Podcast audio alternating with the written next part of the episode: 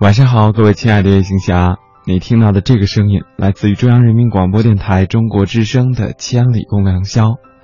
今天最初由深夜向凌晨摆渡的两个小时，陪伴各位的守望者是起源。二零一六年已经完全开启了他的出场模式，一切都重新开始。在手机的微空间里，以及所有的微信息、微新闻当中，关于新的一年里的展望，就如同是烟火一样，点燃之后瞬间的扩散开来。特别是在整个刚刚过去一天的白天的时候，一条关于微信的课程在朋友圈里不断的被转发。从微信在哪一天，自己的微信诞生，自己第一个联系人是谁，在这几年当中，二零一五年去过多少个城市，走过多少路，看过多少风景，都有很详细，甚至精确到秒、精确到步的计算。我想，这大概就是这个时代大数据的魅力吧，能够非常精准的跟踪我们的每一秒。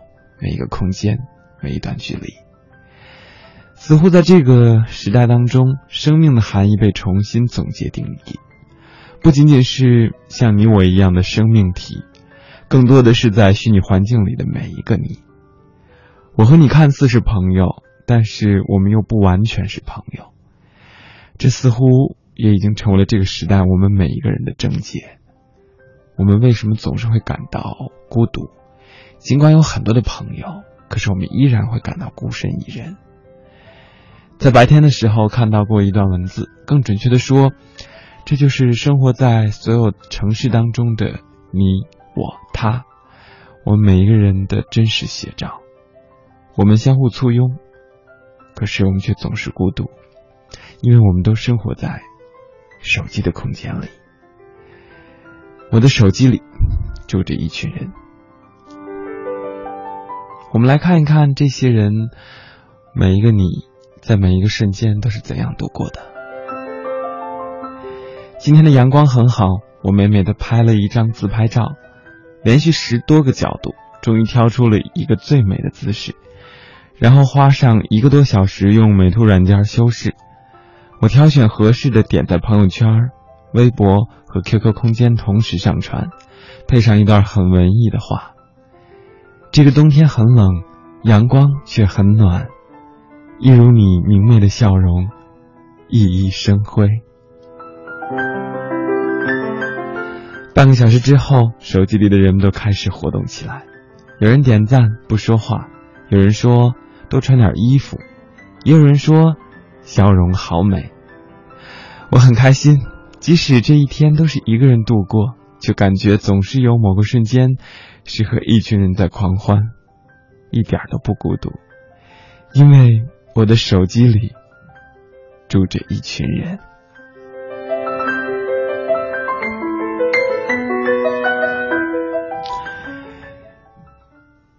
场景二，今天觉得有点寂寞，我突然就想找人说话，可是朋友们都在忙，也许忙着谈恋爱，也许忙着打游戏。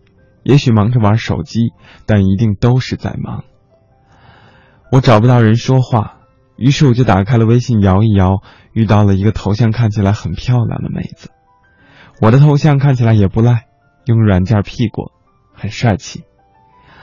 我们开始聊天，从在干嘛聊到兴趣，再从喜欢什么样的人聊到深夜，最后是以宝贝儿晚安结束。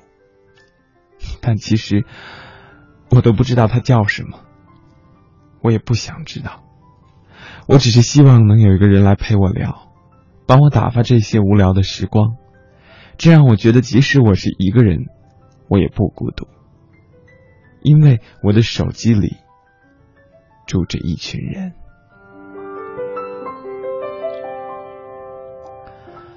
场景三，我在买东西排队的时候，喜欢看看他们的动态。今天某一个人去了海外旅游，我很羡慕，想着下次也要让男朋友带我去。我在吃饭的时候，喜欢让他们看看我的状态。这一餐很好吃，看起来也不错，也许还能收获到他们很多的关注，再加上一个美美的自拍，就更好了。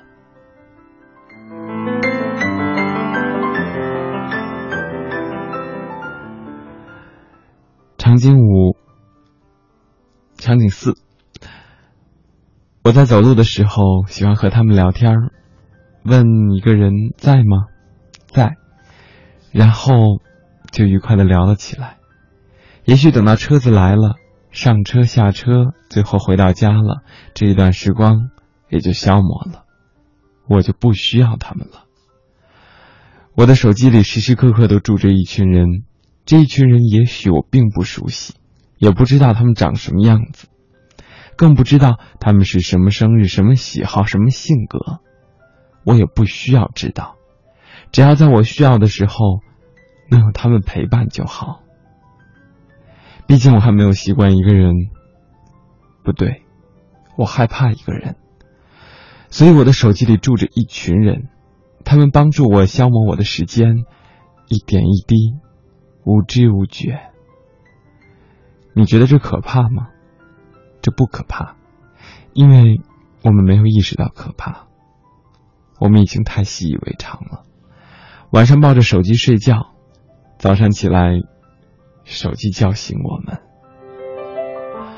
我们离不开它，害怕一离开，我们就不知道该做什么，变得焦虑，变得没有安全感，变得孤独。是的，我们没有学会如何克服孤独感，一如我们没有学会如何抑制焦虑。但是，你真的有想象中那么需要它吗？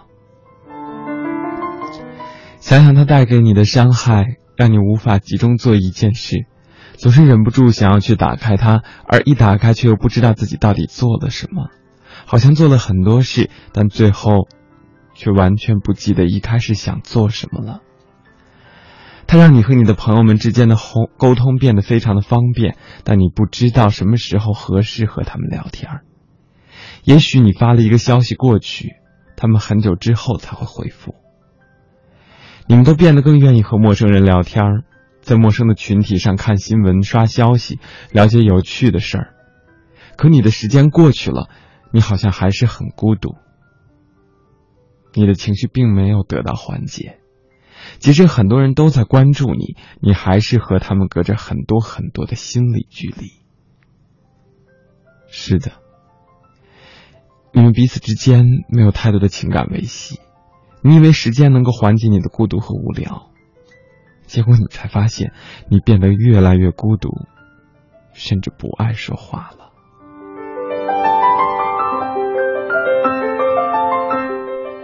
越网络，越孤独。这是现在最流行的一句话。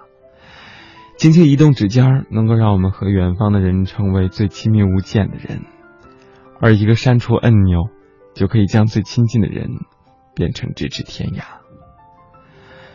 那么然后呢？就没有然后了吗？大概在微时代里，我们每一个人都是这样的状态，也都是一如这样的孤独。虽然那句名言是叫做“孤独的人是可耻的”，但是在城市里的每一个你，也许是无奈的被选择。在电波的那端的你，我不知道是不是也处于同样的一种纠结和焦虑中呢？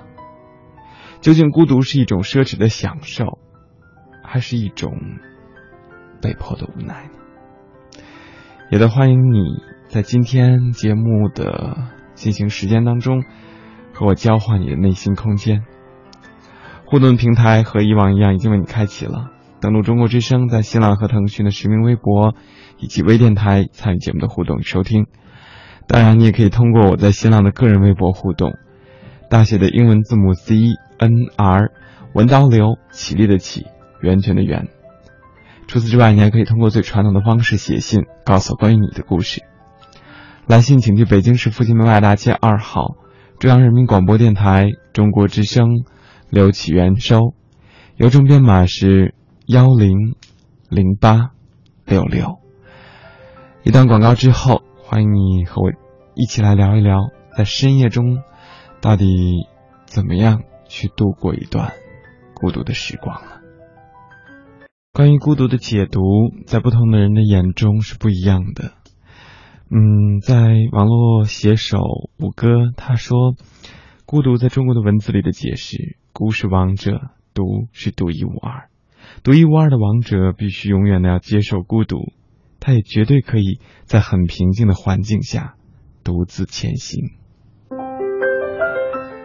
嗯，我想用前两天在我的微信空间里，小伙伴跟我说：“哇，这句话好霸气。”我觉得这个解读也真的是真的很霸气，把自己的内心已经抬升到了一个高度，至少内心是富足和高贵的。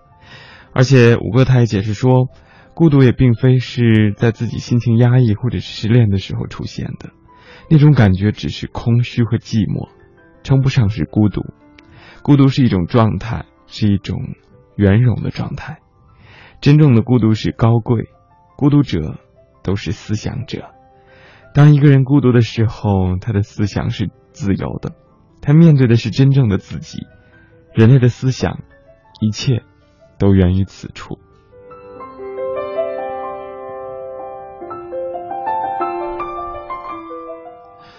好，我觉得今天，因为熟悉我的夜行侠都明白，我通常都是会选择一本我比较欣赏的书籍来和大家分享。今天呢是和大家分享网络写手五哥的书籍，但是却是他把我对于孤独的理解再一次重构了。因为我通常我会觉得孤独有的时候不是奢侈品，是一种无奈。但是他比我要乐观，他从不同的角度来解读。嗯，当我翻看他的文字时，我发现了有很多有意思的经历。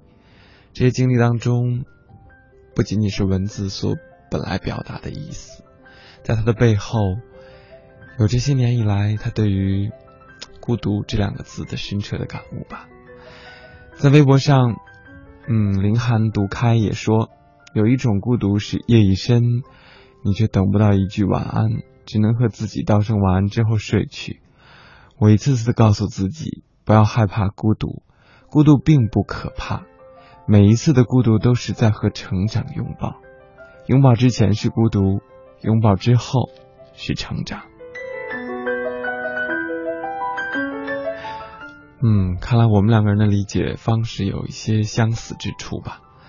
嗯，我也总觉得孤独是历练一个人心智成熟的试金石。只有在孤独当中，你才能让自己逐渐老练起来。不过，在今天我要和你分享的，也许是另一个感觉的孤独。先从今天这本书籍的第一个故事开启吧。当然，我是随机选出了我所喜欢的，因为平常总是和你喜欢和各位行侠一起来分享关于情，特别是初恋各种各样的故事。那今天的第一个故事依然是从情书开始，它的题目叫做《时光情书》。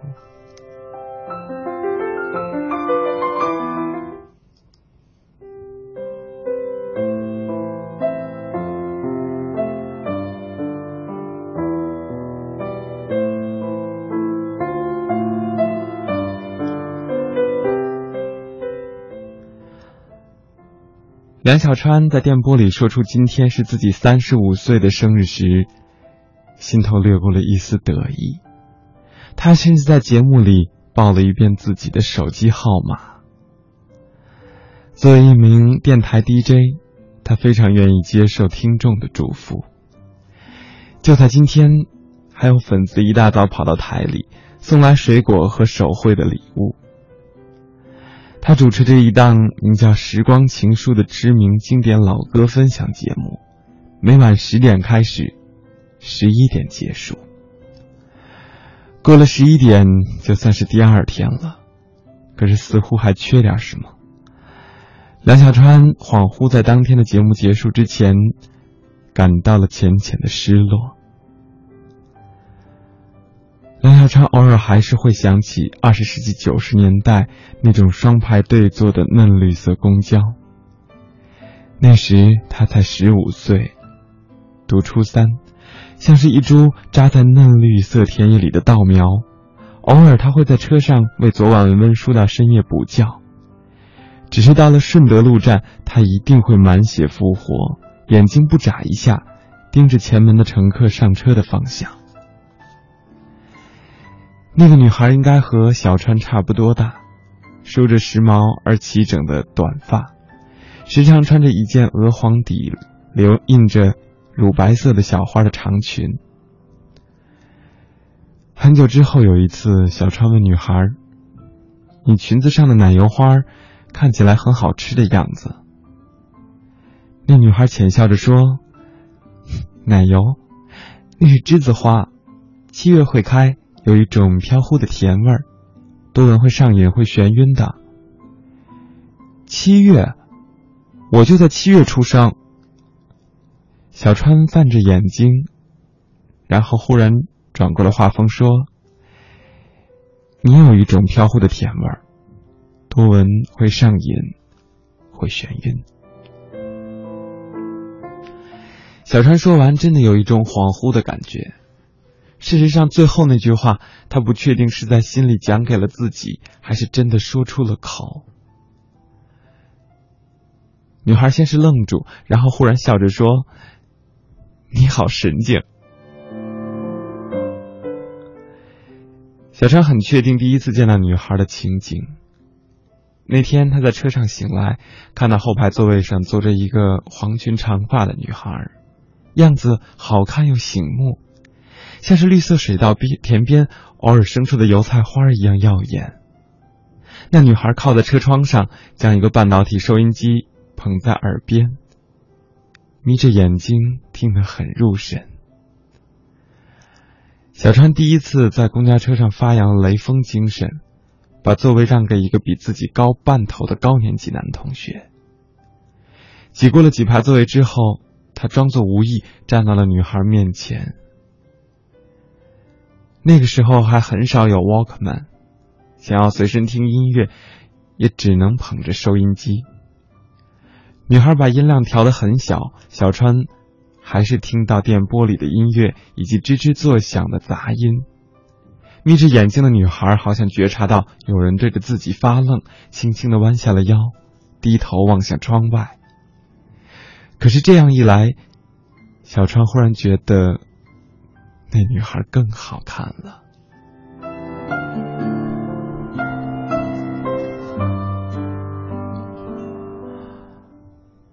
忘了是怎样的，我们就熟悉起来了。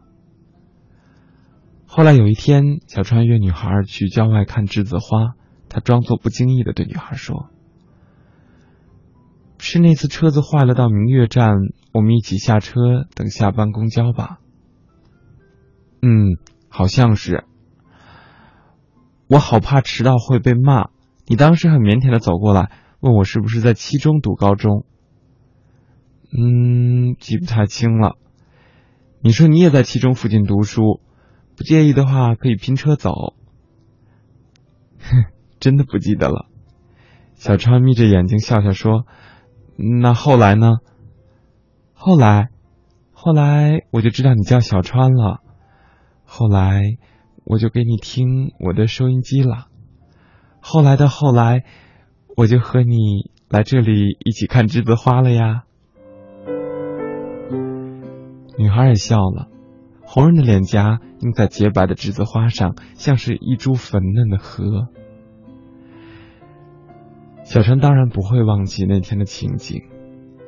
他哪里是在七中附近读书？他是在七中之后还要五站的华文附中念书。一起下车之后，小川抢先付了钱，然后等女孩走进学校，又跑到附近的公交站，搭乘下班车。虽然花了一个星期的午饭钱，还被老师骂迟到，可是小川依然在心里乐开了花。为了掩饰那个秘密，小川不得不每天陪女孩一起下车。自此之后，他就成了迟到专业户。可福利是，他在车公交车里有了音乐厅，有时他先上车会帮女孩占座，有时车上人多没办法占座，他就干脆陪她站到了。上几站地，一起下车之后，再独自跑回公交车赶车，是他在心里为女孩保有的一个甜蜜的秘密。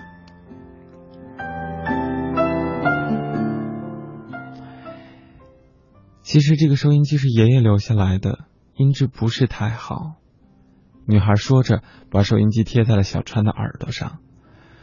嗯，还好啦。小川眯着眼睛想，姐姐的物理课本上好像有自制半导体收音机的教程，哪天我一定要装一个送给她。半导体里的音乐特别的好听，以至于很多年过去了，小川都还怀念着那些。夹杂在车子的颠簸声、乘客的咳嗽声以及售票员吆喝声里的经典老歌，以至于很多年之后，他虽然事业有成，却还情深意笃的兼职做着一份电台 DJ 的工作。十一点快到了，时光情书节目结束的时间也要到了，梁小川悠悠的想。不知道自己后来送给那个女孩的收音机，他真的用过吗？又或者这么多年，他还会像从前一样迷恋着电台情歌吗？本来一起拉过钩，说等初中毕业之后报考一个高中的，可是那个女孩说要跟着她的父母一起搬到外地。小川的小拇指甚至还能感应到女孩的小指的柔滑。可说过的话，已经随风远去了。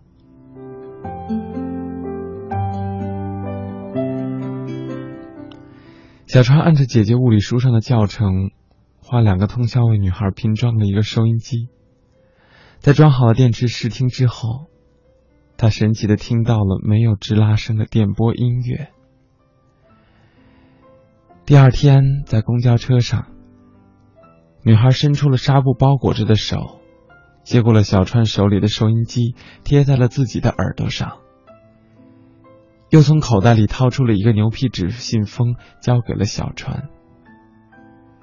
你的手是采栀子花的时候被蜜蜂蛰了一下，你来闻闻香不香？女孩轻轻的打开了牛皮纸的信封。小川在前晚想过很多次，女孩接过他做的收音机时感动的流泪场面。可是那一天，在飘着淡淡甜味的车厢里，小川竟然按捺不住的眼眶红了。他伸手去握住女孩的双手，只是轻轻的一下，又仿佛自己被遮到了一样，迅速的缩了回来。矜持的将双手摁在自己的眼角上，擦了又擦。此后很多年，小川都会在栀子花盛开的季节想起那个女孩。那时没有网络，电话也还不普及。虽然女孩在牛皮纸信封上写过自己的新住址，可是小川后来寄过去的信，还是化成了一种触不可及的忧伤。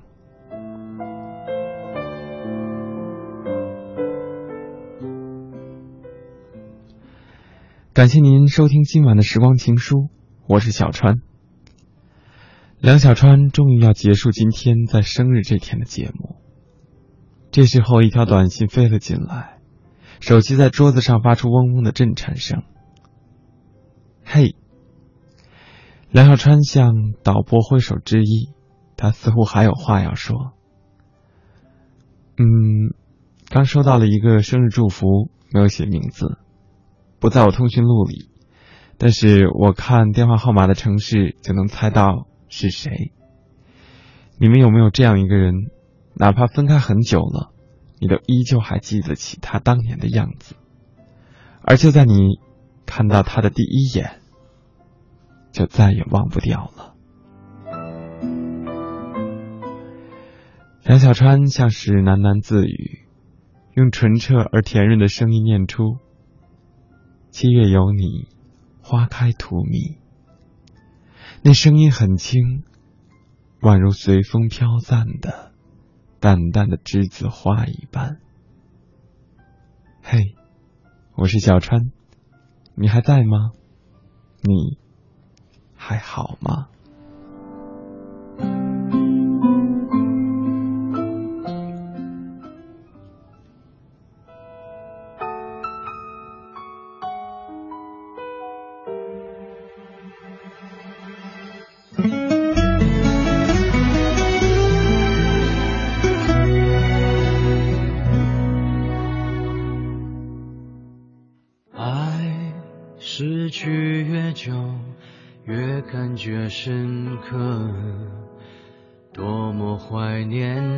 时候有你陪着我。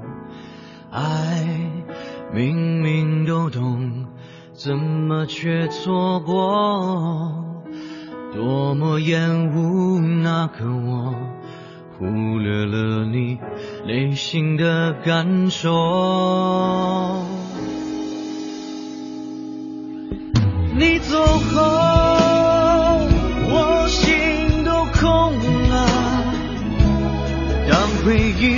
然趁虚而来，我往哪里躲？告诉我，假设人生还能有如果，时光倒回去，该选择快乐还是寂寞？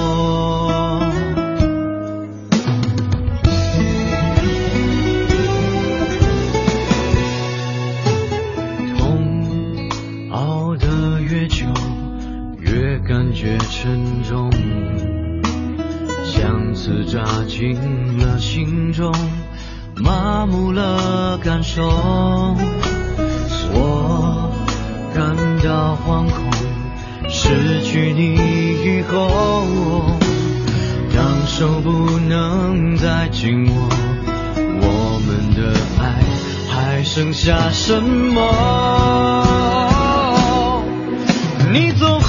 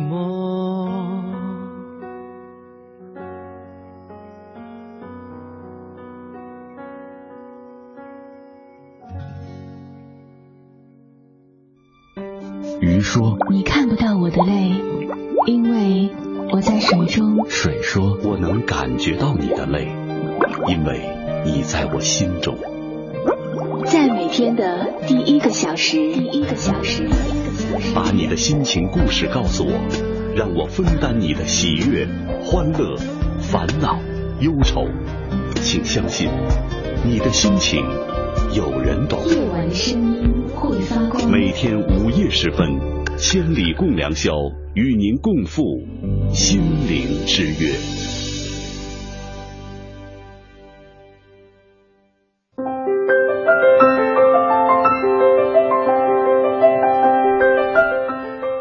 每个人的内心当中都会有一片自留地，这个地方隐藏着一个潘多拉魔盒，里面有我们多年的秘密。也许是我们不愿意触及的痛，也许是我们珍藏了美好的记忆。但是正是在这样一个盒子当中，才显示出时光带给我们的一种魅力，一种魔力。孤独的时候。也许能够褪去平时，嗯，我们看不到的风景，也许能够让我们感受到内心当中有很多平日里难以触及到的深度。所以有的时候想一想，能够独自一人时，也会是一种很好的方式吧。这里是千里共良宵，我是起源。今天是周一，固定的时间段和你一起来分享一个主题。今天的主题叫做晚安，孤独。我会和你一起分享故事，同时也愿意聆听你的故事。在微博上找到中国之声的微博，然后在今天这个主题之下留言，或者找到我的个人微博互动，大写的英文字母 C N R。文刀流，绮丽的绮，源泉的源，在这要和各位说一次，嗯，从下周开始，我的节目时间会有一些小的变更。我每周会和各位相会的时间，从每个周的周一凌晨转到每周日的凌晨。也许真的，生活就是这样的机缘巧合，这样的因缘不断的兜兜转转。之前我说过，因为以前我所工作的楼层就是在五楼的直播间，在经过了四年的时间之后，我又再一次的回到了五楼的直播间。嗯，第一次来到千里的夜空也是在周日的凌晨，那这一次又再一次的回归。嗯，我希望在老时间、不同的地点，依然会遇到最熟悉的每一个你。在微博上看看大家都有哪些想要说的话。周周，嗯，我们我几乎每一期都能看到你。他又发了一个很长的状态，说孤单是状态，孤独是一种心境。嗯，有这是做一个解释是吗？他说有的时候身边即使有很多人很热闹的时候，你依旧会觉得孤独，融不进去，与他们的世界格格不入。孤独何尝不是一种享受呢？享受孤独特有的韵味，说不定你还会喜欢上这种感觉。我们都是这个世界独立的个体，既然如此，改变不了的，接受并享受呗。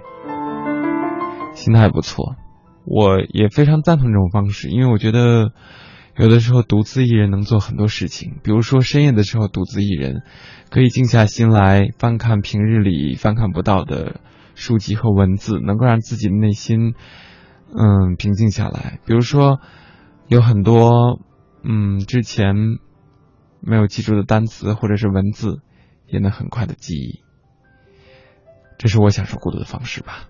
可能，嗯，有一些在别人看来，特别是在年轻人看来是有一些枯燥和乏味，但是我觉得能够做自己喜欢的事情，真的很好。飞天小蛮牛，有人找我聊房子的价格，但是没有人和我聊房子的美丽；有人和我聊花园的规整，却没有人和我聊一朵花的不同；有人和我聊他的收入，没有人和我聊他的爱好。So I lived my life alone。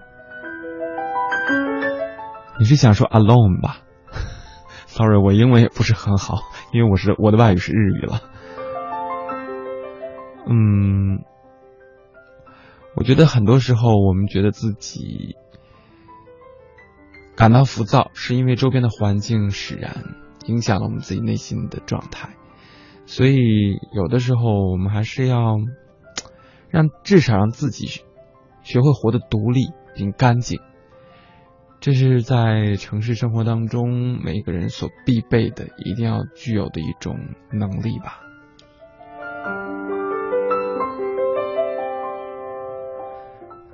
阿迪他说：“我不孤独，尽管一个人，尽管在异乡。明天周一又要有很多的工作要忙，我失去了孤独的权利。其实我只是想快一点入眠，然后天亮，全力的投入工作，不去孤独。”我记得我还看过一段文字，叫做“不要把随缘当成你逃避的理由”。我不知道这句话你有没有明白它深刻的含义。有的时候，我们觉得用工作或者其他方式来填充自己的生活，让自己过得满满当当。但其实你发现，真正归于平静的时候，你该孤独还是会孤独。就像刚开场的时候和你分享的，在微信当中你有多少个好友，多少个空间里的，包括自己的恋人，但是你依然会感到孤独。原因就在于我们内心当中没有把碎片化的生活和真实的生活区分开来。这也是为什么我经常不会发微博的原因，包括微信，我现在也尽量的减少去发他的状态，因为我觉得人不能只是依靠在一个社交媒介当中，还是要让自己回归最原初的一种状态，因为对于我来说，这才是生命的本真吧。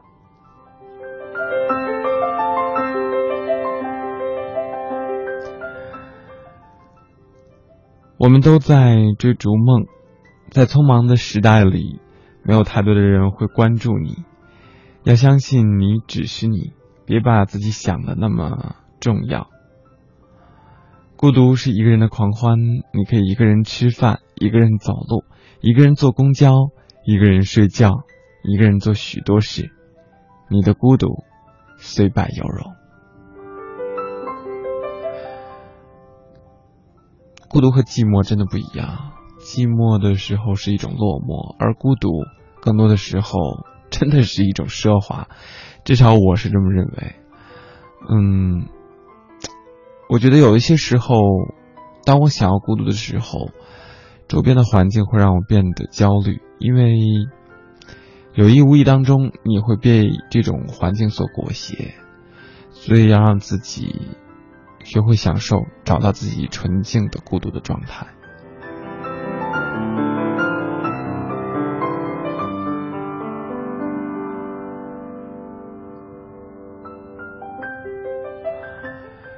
甘肃糖糖总喜欢一个人静静的坐着，伴着青春的温柔，享受着独处的风景，陪伴着寂寞与孤独，淡淡的看着浮华烟云。随着那飘逝的灵魂，一点一点的迷失在一片迷茫的思绪里。或许只有这个时候，才可以真真、真真切切的感觉到自己的存在，独享这一份静静的孤独。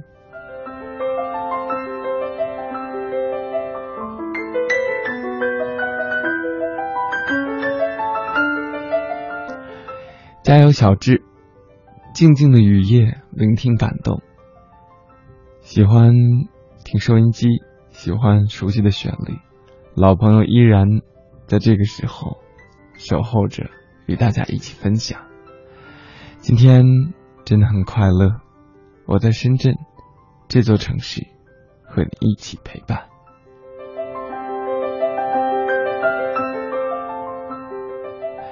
夜行的天空之下，有你就不会孤独。回忆独奏八零六，分手了好久，依然记得我的前任怎么说的。嗯，记得显得太花心，不记得显得太薄情。其实我觉得那个人就好比我走路撞上了一个电线杆，很痛。以后我走路会绕着电线杆走，可能很久以后都不记得有多痛了。可是那个电线杆永远都在。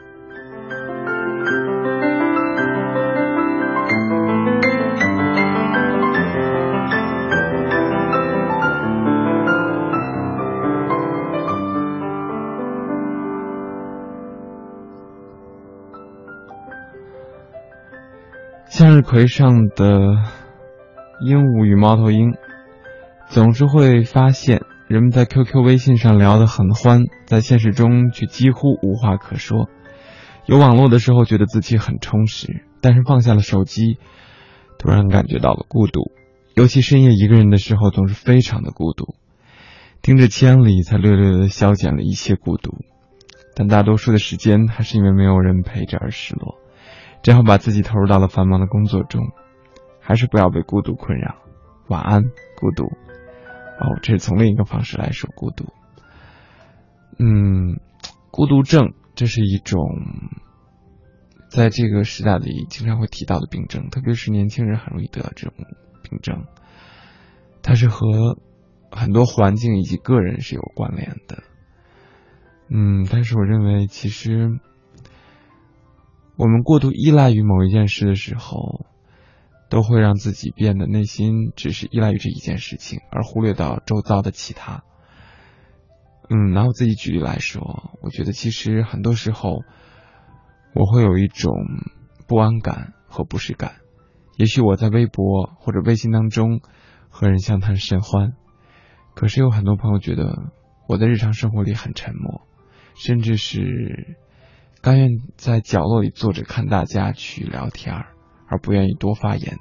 甚至我在日常的交流当中，有的时候还会出现说话要想半天，一句话要分解成不同的段落去说。也许孤独久了，就是一种让自己内心没有办法释放的方式吧。所以我在想，有的时候要享受孤独，但是有一些时候。还是要让自己融入到人群当中，因为人毕竟是群居动物嘛。每个人都会孤独，每个人也都会有他内心当中无法言说的秘密。那么你是选择享受孤独，还是会适应孤独？孤单的时候，你又会想起谁呢？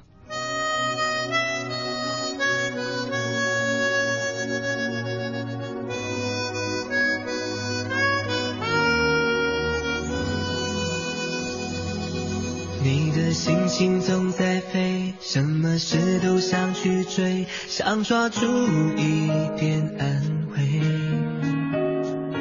你总是喜欢在人群中徘徊，你最害怕孤单的滋味。你的心那么脆，一碰就会碎，经不起一点风吹。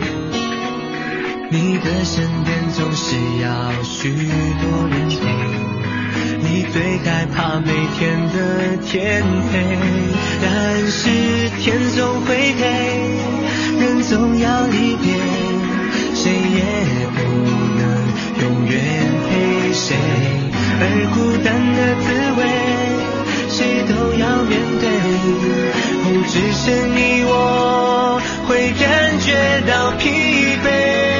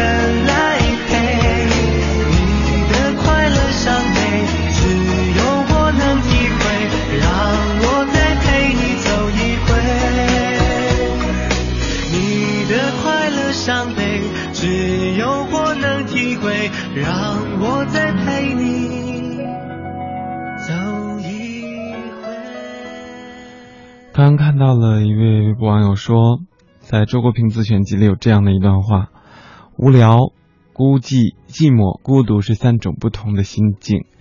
无聊是把自我消散于他人之中的欲望，他寻求的是消遣；寂寞是自我与他人共在的欲望，他寻求的是普通的人间温暖；孤独是把他人接纳到自我之中的欲望，他寻求的是理解。无聊属于生物性的人，寂寞属于社会性的人，而孤独属于形而上的人。同样是在这本自选集里。周国平曾经说到：“心灵的孤独与性格的孤僻是两回事，孤僻属于弱者，孤独属于强者，两者都不合群。但是前者是因为惧怕受到伤害，而后者则是因为精神上的超群卓越，两者之间有着很大的差别。这真的是一个嗯非常深入的一种探讨方式吧。”也许在当下的这个环境当中，每个人都有不同的解读。那今天晚上，我也希望每一个你能够说出自己不同的答案。在节目当中可以找到我的个人微博互动，大写的英文字母 C N R，文刀流起的起，源泉的源。在接下来的一个小时里，我们一起来交换空间。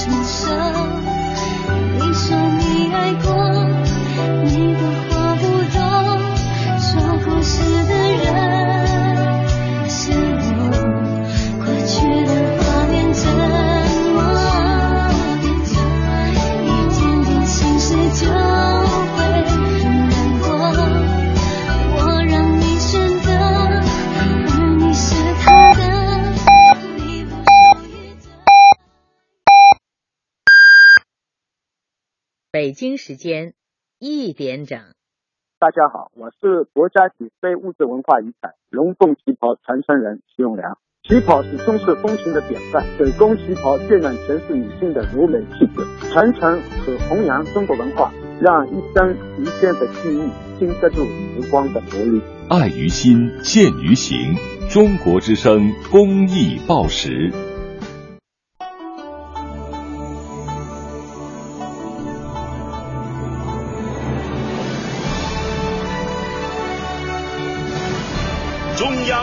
广播电台《中国之声》，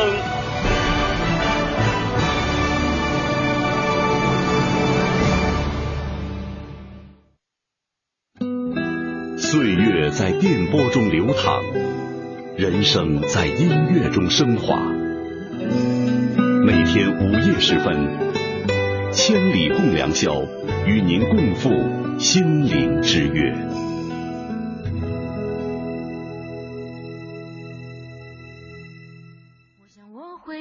是孤单，这一辈子都这么孤单。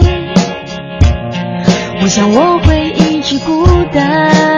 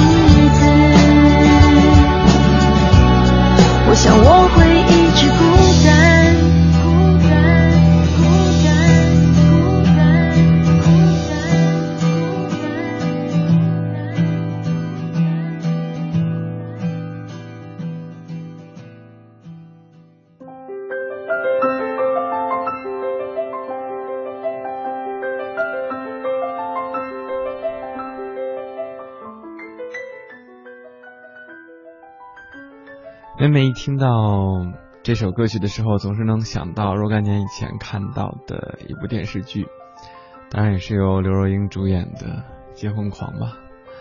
嗯，但是现在再看那部剧和现在和当时那个时候的刘若英的状态，已经明显感觉到，嗯，一个女人在经历过婚姻之后她的一个蜕变。当然，这一切与孤独与否并无真正的关联。当然，今天晚上我们要聊的话题依然是和孤独有关。嗯，但是今天的关于这个孤独有不同的理解。在上半个小时的时候和各位分享的，我们今天依然是和各位分享的一本书当中的几篇文章，选择的是五哥的作品《晚安，我亲爱的孤独》。说起来，我今天还专门在网上看了一下，在百度当中关于嗯。孤独这样一个词的解读，当然，他所提到的孤独是一种医学上的那种孤独，精神方面的孤独。嗯，说每个人在一生当中都是或多或少能体验到孤独感，有孤独感并不可怕，但是这种心理得不到恰当的疏导或者解脱，而发展成习惯，就会变得性情孤僻古怪，严重的甚至可能会变成自闭症。这就需要心理医生的治疗了。那有几种方式是克服孤独感的方法，只要持之以恒，一定会收到意想不到的效果。首先要做到的就是克服自卑，由于自卑而觉得自己不如别人，所以不敢与别人接触，从而造成了孤独的状态。这如同是作茧自缚，自卑这层茧不冲破，就难以走出孤独。其实人与人不可相比，每个人都有长处和短处。人人都是既一样又不一样，所以一个人只要自信一点，就会钻了，呃，钻出了自知的茧，从而克服孤独。第二点是外界交流，独自生活并不意味着与世隔绝，虽然客观上与外界交流造成了困难，但依然可以造成通过某些方式达到交流的目的。如当你感到孤独时，可以翻翻旧日的通讯录。看一看你的影集，也可以给某位久未联系的朋友写信。当然，与朋友的交往与联系不应该只是在你感到孤独时，要知道别人也和你一样需要并能够体会到友谊的温暖。第三点是勇于交往，与人们相处时感到的孤独，有时会超过一个人独处时的十倍。这是因为你和周围的人格格不入。例如，你到了一个语言不通的地方，由于你无法与周围的人进行必要的交流，而无法进入那种热烈的情感中，所以你在他人热烈的氛围中会感到倍加孤独。因此，在与他人相处时，无论是什么情境之下，都要做到忘我，并设法为他人做点什么。你应该懂得温暖别人的同时，也会温暖你自己。享受自然，生活中有许多活动是充满了乐趣的。只要你能够充分的领略他们的美妙之处，就会消除孤独。如果有人遇到挫折、心情不好，但又不愿与别人倾诉时，常常会跑到江边或者空旷的田野，让大自然的清风尽情的吹拂，心情就会逐渐的开朗起来。总而言之。去除孤独感很重要的一条，就是要尽力的改变自己原来的环境。孔子曾经说过：“独学而无友，则孤陋而寡闻。”一个人的时候，给自己安排一些感兴趣的事情，读读书、听听音乐、从事自己的业余爱好等等。每个人都会有孤单的时候，在属于自己的时间里，满足自己的兴趣爱好，那是人生的一种乐趣。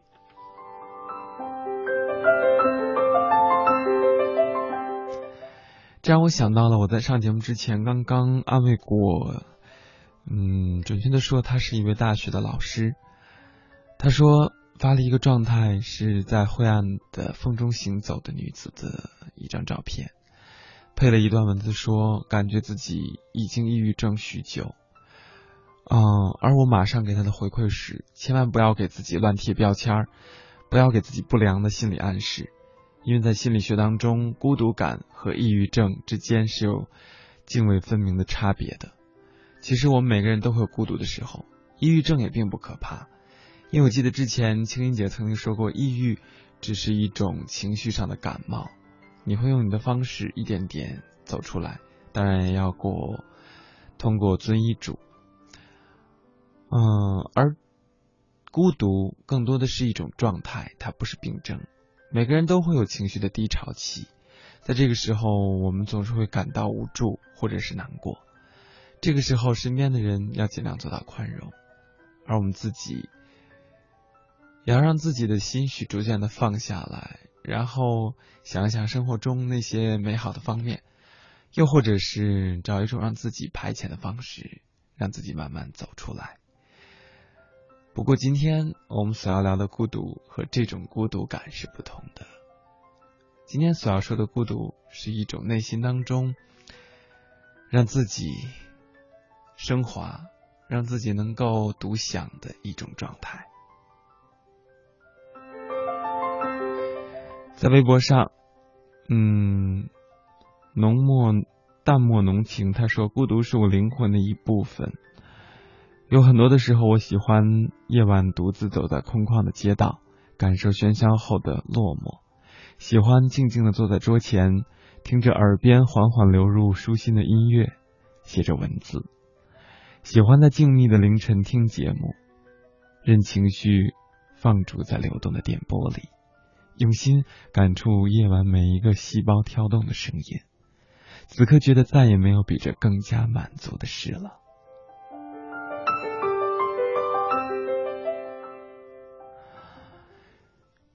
墙角摘蘑菇，夜太安静了，躺在床上会胡思乱想。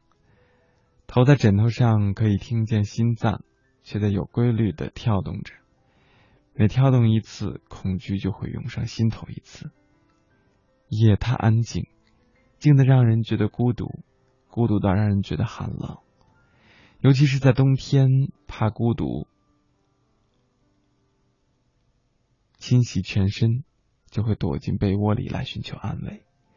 曾经的我抑郁过，特别害怕夜晚，因为孤独无助。不过现在我会大胆的对孤独说晚安。我想说，刚才我跟你说的那些话，对你一定也很适用。不要给自己贴标签，也不要给自己不良的暗示，要向积极方面去看，多接触一些正能量的人，你的生活就会变得美好起来。阿杰消防宣传：所有的孤独都会变成最终的快乐。当你学会享受孤独，当你学会走出孤独，恭喜你，终于学会了一个人也来去自如。我记得刘同在《你的孤独虽败犹荣》里写过：很多人离开另外一个人就没有自己，而你却一个人度过了所有。你的孤独。虽败犹荣，我还在一个人看书，我在享受孤独。恭喜你找到了一种让自己舒服的方式。其实每个人都会用自己的方式来去排遣孤独，可是更多的时候，我觉得，嗯，不只是排遣孤独吧，要学会享受孤独，因为孤独带给我们的不仅仅是，嗯，一种。孑然一身的感觉，更多的时候是一种让自己内心得到净化的时机。至少在这样一段时光里，你学会能够认知自己，同时也让自己的精神富足起来。李雨婷要更好的学会和孤独中的自己平静相处，是我们随着年龄的增长所要学习的必修课。其实，抛开白天的喧哗世事的繁琐，在孤独中整理思绪，审视自己的内心，安静去做自己喜欢的事，不用害怕被打扰，也不失为一种小确幸。用到了“小确幸”这个词，嗯，记得这个词最早在《千里》出现，应该是在脸书的节目里吧。那个时候，我也是一个广播新人，我也喜欢听各种各样的节目，无意间听到了他的小确幸。嗯，准确的说，这个词是日本作家村上春树发明出来的，微小而简单的幸福和幸运。要善于发现这些小确幸，我们的生活也会逐渐丰富起来，至少不会被。那一种孤独所打败。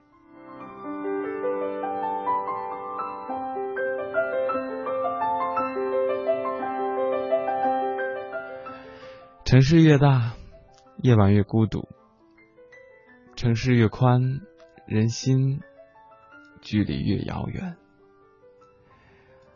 而在一个城市当中，我们觉得很多朋友就在身边生活着，都在我们的手机里活着。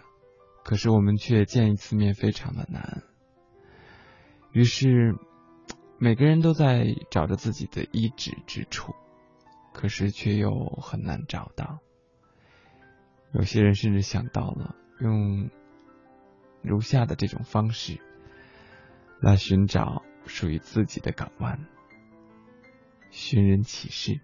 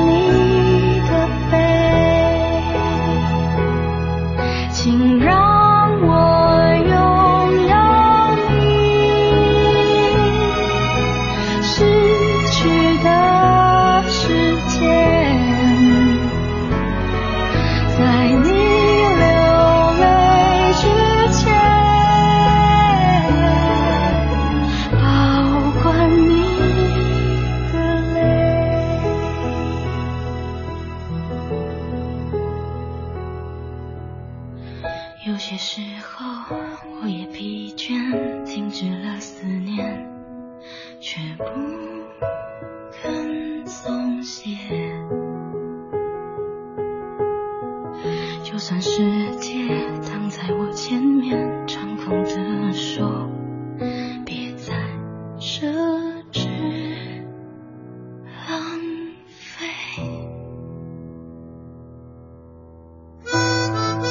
岁月在电波中流淌人生在音乐中升华把你的心情故事告诉我让我分担你的喜悦欢乐烦恼忧愁。请相信你的心情有人懂。每天午夜时分千里共良宵与您共赴心灵之约。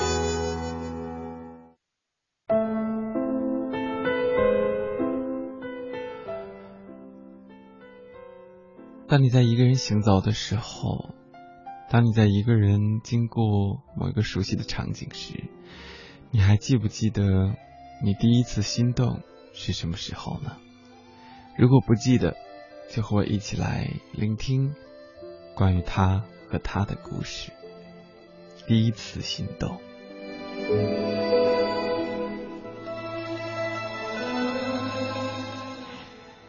一路上都很堵潘越坐在出租车上摇摆着随着摇摆的车流在黄昏的城市里走走停停。还有多远啊，师傅？不如我下来走过去吧。前面拐过弯就到了。姑娘，怎么那么心急呀？一年多没见他了。这句话潘越说的很轻松，尤其是那个“他”字，他发音极快，含混着夹在双唇之间，一出口，声音便融化了。出租车终于到达了酒店，夕阳从天边垂下来，将马路上车流的影子拉得好长。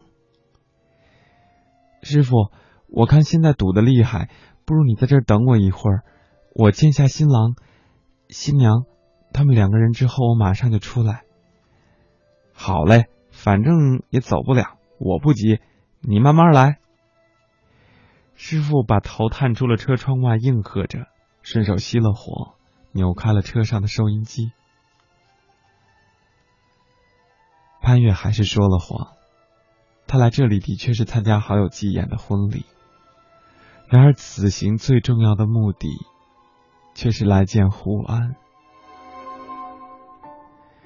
潘越佯装淡定的走进了酒店大厅，微笑着大方的和季言以及新娘握手。毫无意外，胡安就在人群中。他还是老样子，一身休闲的装扮，文质彬彬，脸上带着总也消不掉的痘痘。他看到了他，忽然就像是走进了一架摄影机的慢镜头似的，安静了下来。四目相对，潘越乱了方寸。昨天在镜子前反复练习过的笑容，瞬瞬间松垮。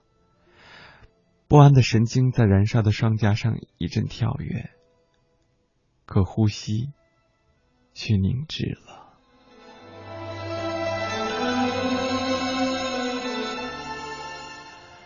潘越也许此生永远不会忘记他第一次看见胡安的场景。那是四年前，在宁波工作的潘越应闺蜜的邀约来上海小住。那天晚上在酒吧。闺蜜的异性舍友季言，消化科医生的大男孩打电话邀请他们一起去吃宵夜。不要去了吧？潘越在电话的旁边向闺蜜摆摆手。已经有车子来接我们了。闺蜜说，车子将他们带到了一家普通的烧烤馆，位子在二楼。潘越有一些怯生生的紧随着闺蜜拾级而上。一群大老爷们已经在那儿胡吃海塞了好一阵子了，桌面一阵狼藉。潘越扫过一众色眯眯打量的眼光，却在人群中为那个叫胡安的男孩停留了下来。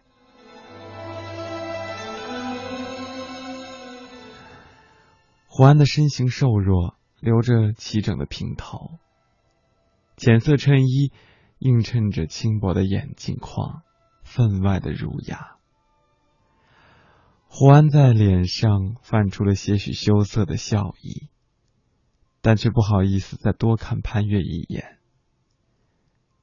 这长相跟帅子沾不上半点边儿，但潘越却感到似曾相识，一种自然的气息扑面而来。他似乎被什么隐秘的东西击中。仿佛这一整晚的积蓄正是为他而来。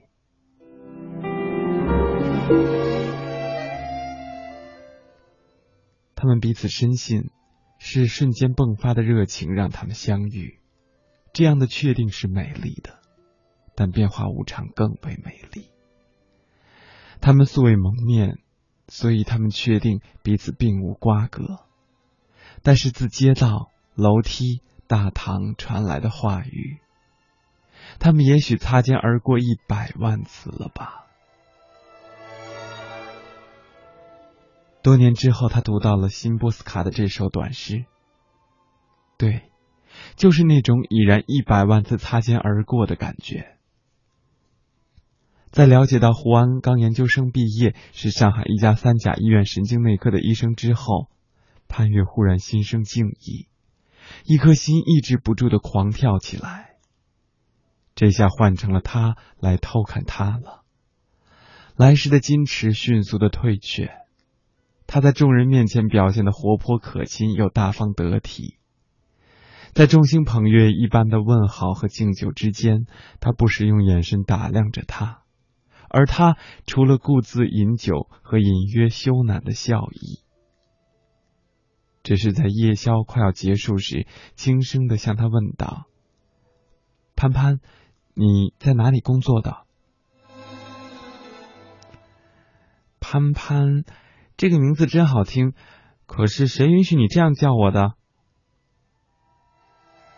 潘越暗自在心中撅起了肉嘟嘟的双唇。夜宵匆匆的散场，胡安却执意要和吉言一起去送潘越和闺蜜回家。都叫了人家潘潘，还不要本姑娘电话，傻呀！快点啊！出租车上，潘越和胡安被闺蜜隔在车窗的两端，她心中小鹿乱撞，却只能佯装淡定，凝神窗外。那晚的天气很好，夜星穿过了轻纱般的流云，眨着眼睛。只可惜，山月不知心底事。再见了，潘潘。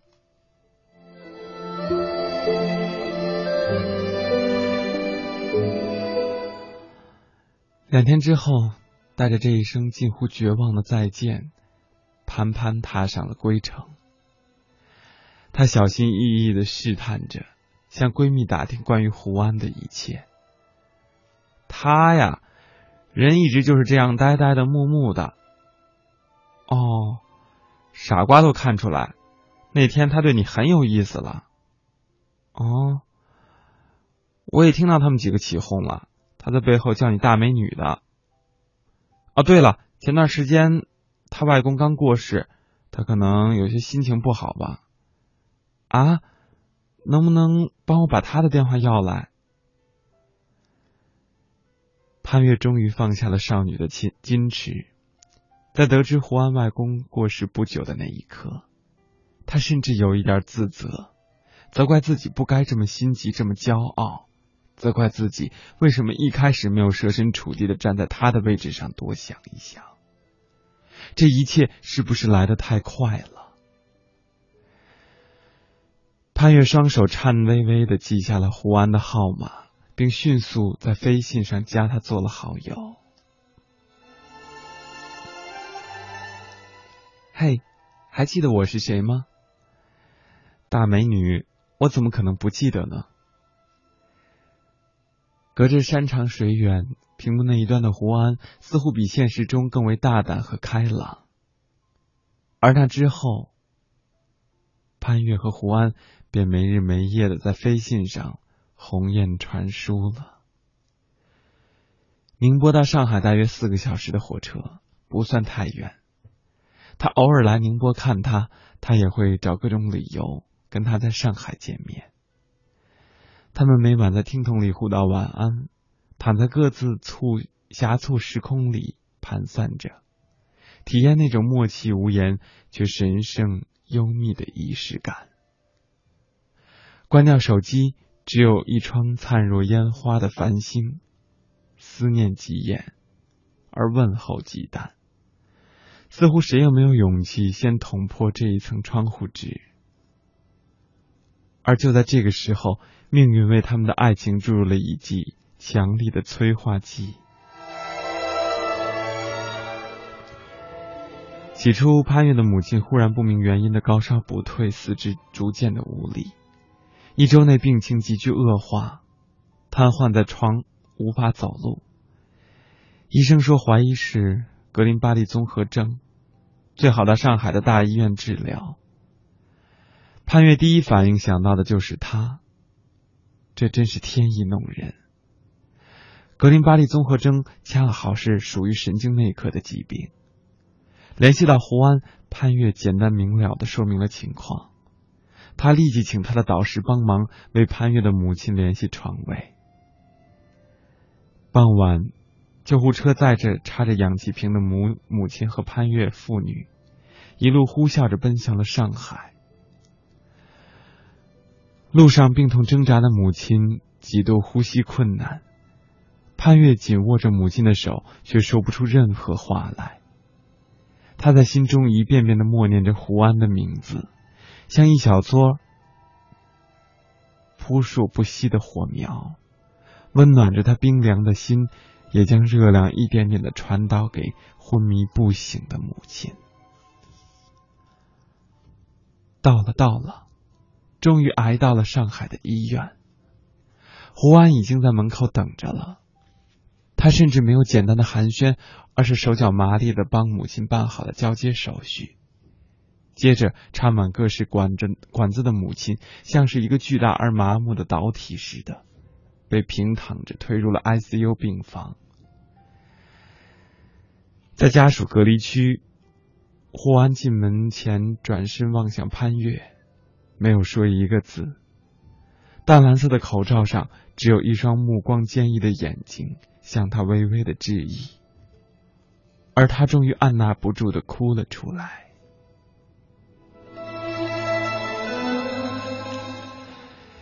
医院规定，家属每天只有半小时可以进入 ICU 病房。胡安便主动的请缨为潘越的母亲做康复按摩，促进血液循环。有一次，胡安带潘越去药房取药，夜晚的医院分外的安静。潘越在冷风中不自觉的拉着胡安穿着白大褂的胳膊。他转过头，淡淡一笑说：“没事的，别担心。”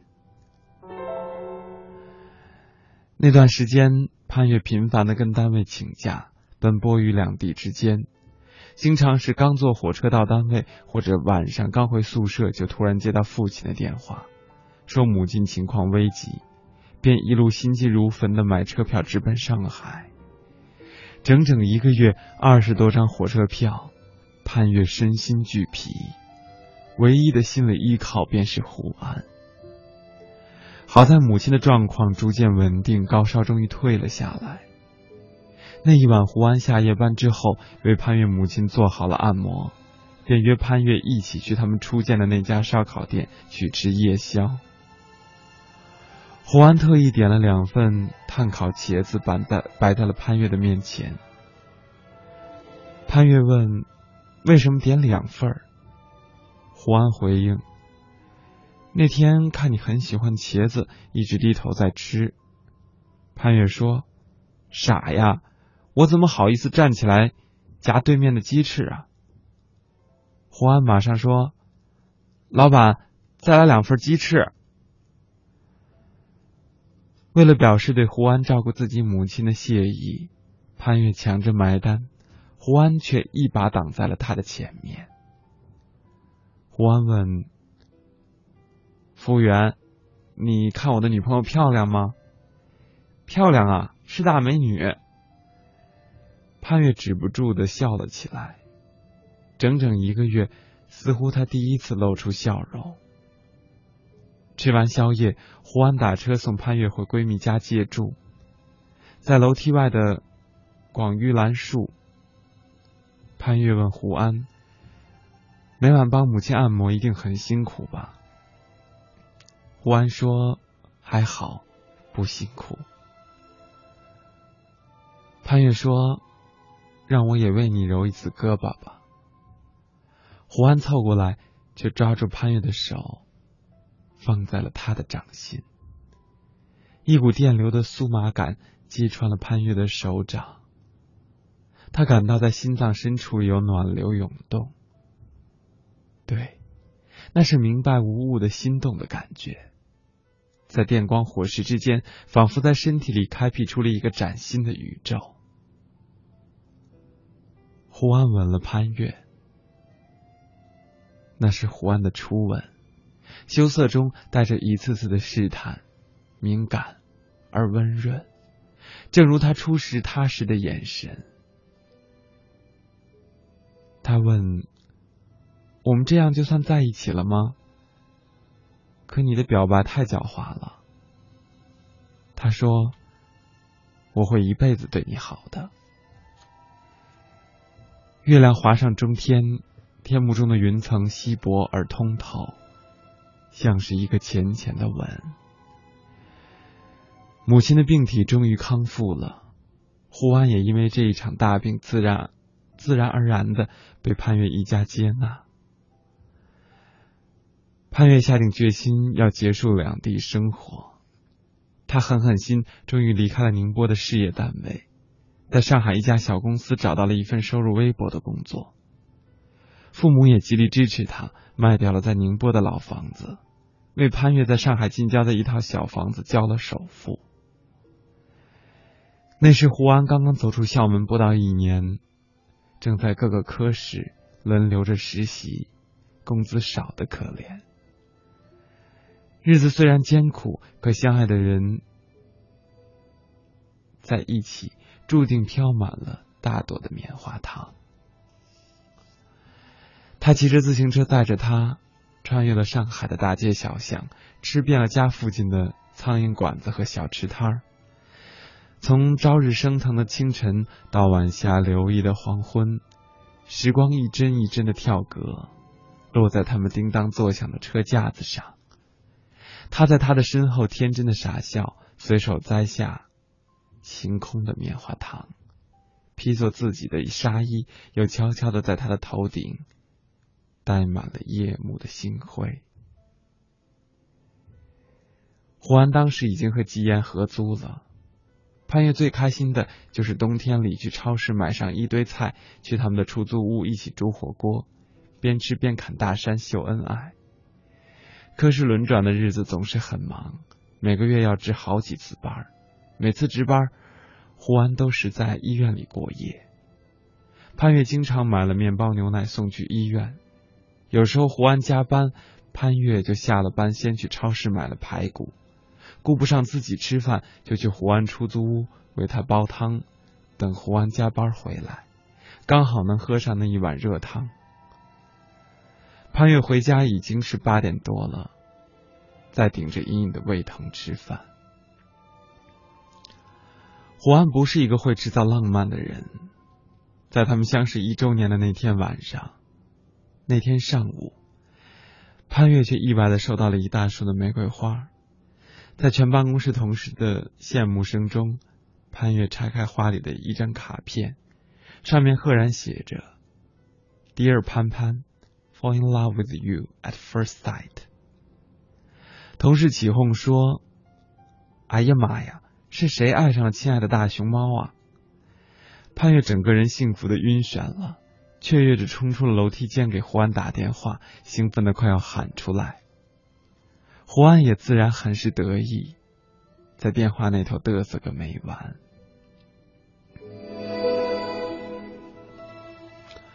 渐渐的到了谈婚论嫁的时候，那一年的劳动节，潘越第一次随胡安去了他乡下的老家。胡安的妈妈腿脚有点残疾，爸爸不太会说普通话，也沉默少言。家里经济来源是靠爸爸养猪种菜，妈妈给人做一些计件的活儿。那一次，潘越还是参加了他外婆的寿宴，见到了他一大家子人，大家都以看待新媳妇的眼光打量着他。临走前的那天晚上，胡安的母亲给了潘越一个大红包，并且对他说：“你们俩既然是真心相爱，阿姨这两天也觉得你还是比较懂得、乖巧懂事的。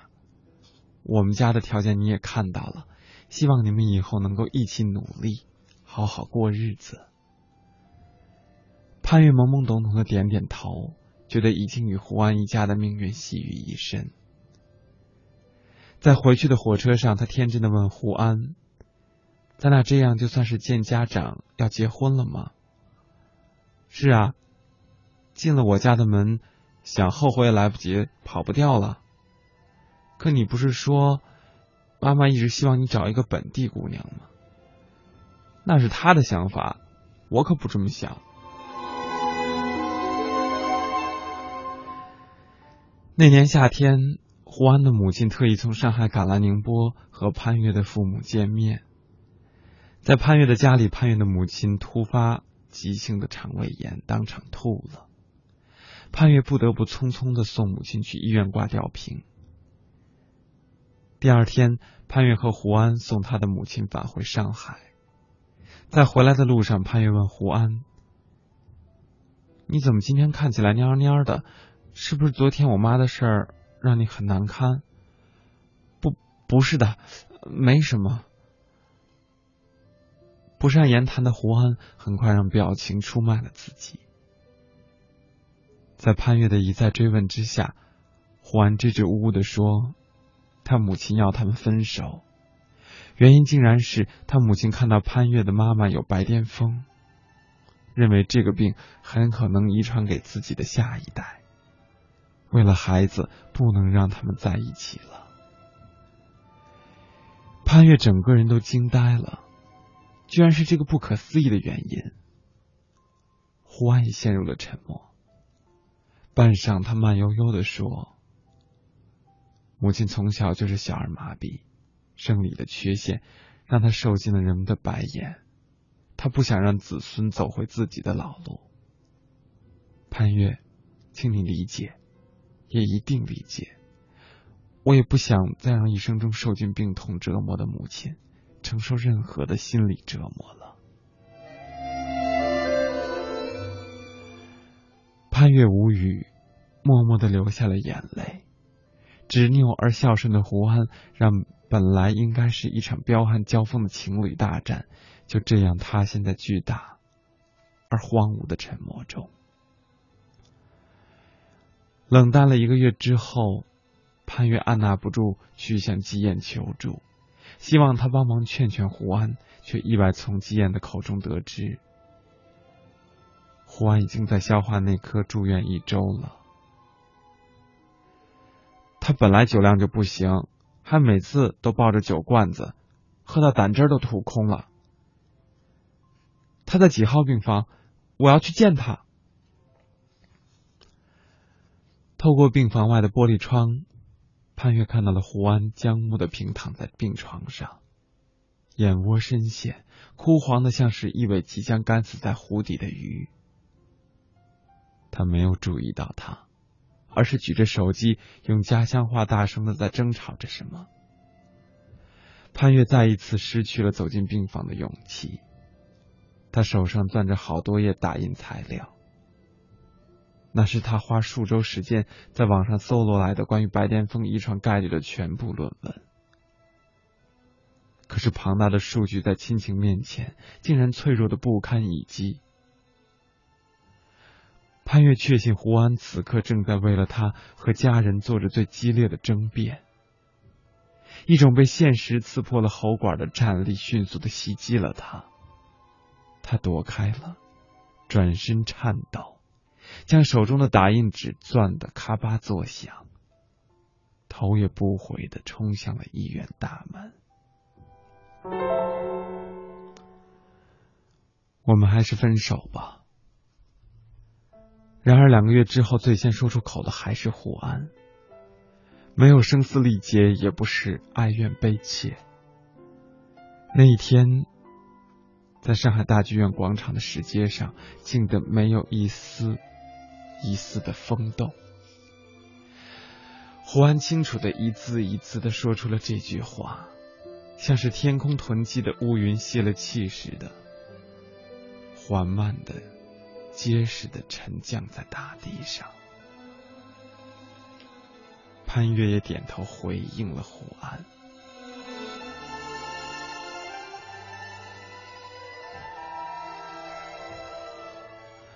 电影《心动》上说：“最美好的东西，最好是错过它。当我们不能拥有的时候，放弃也许是唯一不让自己痛苦的方式。”终于有风从云层中钻了出来，雨水缓缓的落下，广场上的人群骤然的窜涌了过起来，大扫把似的左右摇摆着，只留下了潘越和胡安，像一对顽固的泥点子似的，不合时宜的粘在了石阶上。下雨了，伞给你。胡安起身，从包里掏出了一柄折叠伞。你留着用，我借。潘越说：“是我的错，潘潘，在你结婚之前，我绝不会交往任何人。”胡安把伞撑开，照在潘越的身子上走了。潘越并没有目送着胡安的离开。他平静的把伞留在了石阶上，朝相反的方向一步一步的迈下台阶。最后一次在一起，他希望和他生活在一起的时空晴雨里。绵密的雨丝铺天而降，像是千万条银针刺穿了他的头顶。他仍然能够回想起第一次抚摸他掌心时那种明白无误的心动的感觉，而这一天，那个有着一小撮火苗燃烧的宇宙，正被无数的到死不顾的雨滴一次次的袭击着。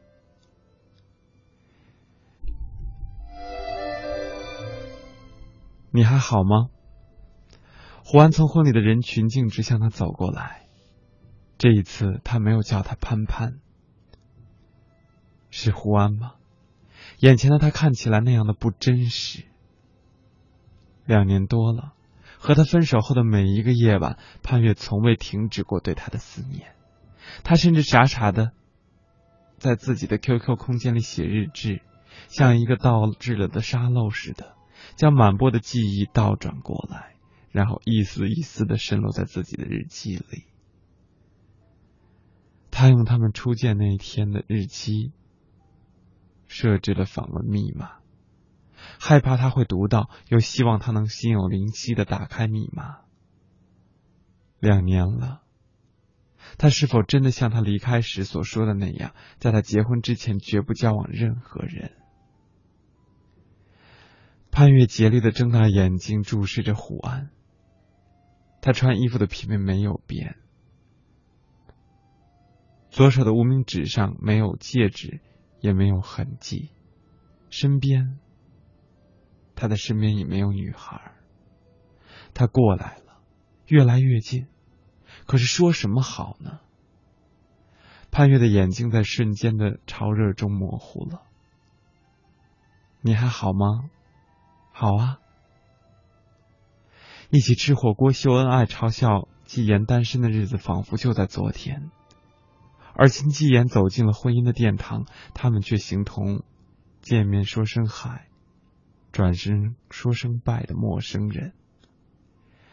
只是最简单的寒暄，潘越便像逃了一样，推说公司紧急加班，匆匆离开了酒店。此前那些脑中百转千回的问题，他还好吗？他看过日志了吗？他还在等自己吗？又甚至他会出其不意的问潘小姐：“你最近辛苦了，什么时候有空嫁给我？”然而这些傻傻的问题都在见面之后生分的问候中化为乌有。酒店外车流逐渐退尽，夕阳西下，晚霞像是层层燃烧的火焰，将万物拢在一片绯红的轻纱之中。潘越加快了自己的脚步。他拉开了车门，电台正悠悠的放着一首不知名的歌。忽然之间，潘越有一种转身回望的冲动。也许胡安此刻正沉静的伫立在燃烧的夕阳中，目送他离开。此生不能白头偕老，就让这漫天流洒的晚霞为他披一身红纱，在胡安的眼中。为他做一刻新娘吧。潘越缓缓的转过了头，然而身后并没有胡安。这时车门忽然被重重的推了一下。师傅，你先过去吧。这姑娘今天还有重要的事儿呢。是胡安的声音。砰！车门在关闭时发出了震响，像是一声巨大而结实的心跳。潘越恍然想起来，那正是他将手指放入了胡安掌心时的感觉。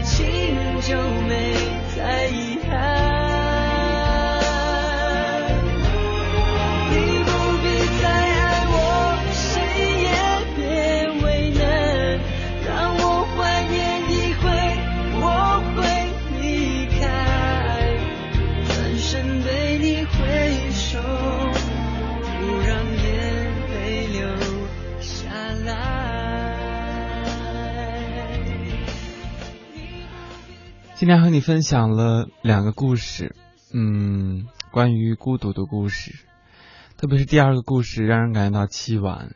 啊、刚才有听友说似乎听过这个故事，我不确定是不是讲过这样同样的故事，但是我确定的是，同样是在出租车上的场景，也是有过类似这样的一系列的故事发生。在这个城市中，在当下的这样一种碎片化的空间里，也许你、我、他，每一个人都像是故事中的主人公一样，上演着属于我们自己的人生五幕剧。但是我希望，我们每个人在享受孤独的时候，最终会能够有一个真正理解你、懂得你的人走入你的生活当中，和你一起相濡以沫，无论是从前还是以后。好吧，在节目结束之前，在最后的音乐响起之前，再要和你说一声晚安，好梦，每一个最亲爱的你。下一次的节目相守是在周日的凌晨，周日和你不见不散。